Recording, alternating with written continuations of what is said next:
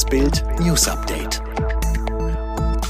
Es ist Sonntag, der 8. August und das sind die Bild meldungen Regierende ringen um neue Corona-Formel.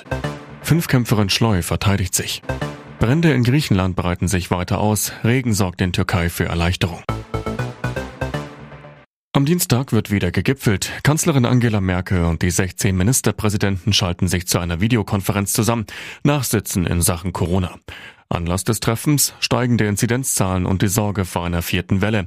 Hauptthemen Rechte von Geimpften bzw. Ungeimpften, Kosten für Tests, eine Beschleunigung des Impftempos und eine neue Corona-Zauberformel. Bei letzterer könnte sich die Runde einig werden.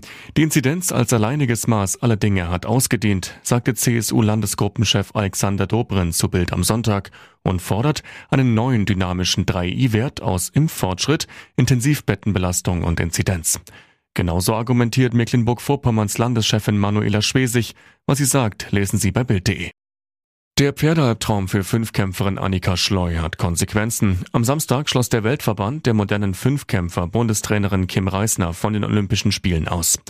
Schleu lag am Freitag nach drei Disziplinen klar auf Goldkurs, bekam fürs Springreiten aber ein Pferd zugelost, das auf dem Parcours mehrfach verweigerte.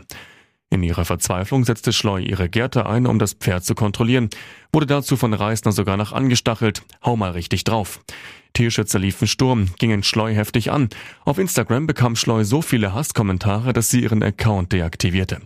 Schleu verteidigt sich. Ich bin nach bestem Gewissen mit dem Pferd umgegangen. Es war schon klar, dass man etwas konsequenter werden muss, aber ich war zu keiner Zeit grob. Wenn man sich die Bilder anschaut, sieht man auch, dass der Zügel locker hängt. Im Mittelmeerraum geht der Kampf gegen zahlreiche Waldbrände weiter. Starke Regenfälle haben die Lage in den betroffenen Regionen in der Türkei etwas verbessert. In Griechenland erschwert die anhaltende Hitze die Löscharbeiten. Regierungschef Mitsotakis spricht von einem albtraumhaften Sommer. Die französische Regierung reagiert offenbar auf die erneuten landesweiten Massenproteste gegen verschärfte Corona-Regeln. Gesundheitsminister Véran kündigte in einem Zeitungsinterview an, die vorgesehenen Maßnahmen zu lockern. Unter anderem sollen negative Corona-Tests länger gültig sein. Die Bahn will die Tarifverhandlungen mit der Lokführergewerkschaft GDL fortsetzen.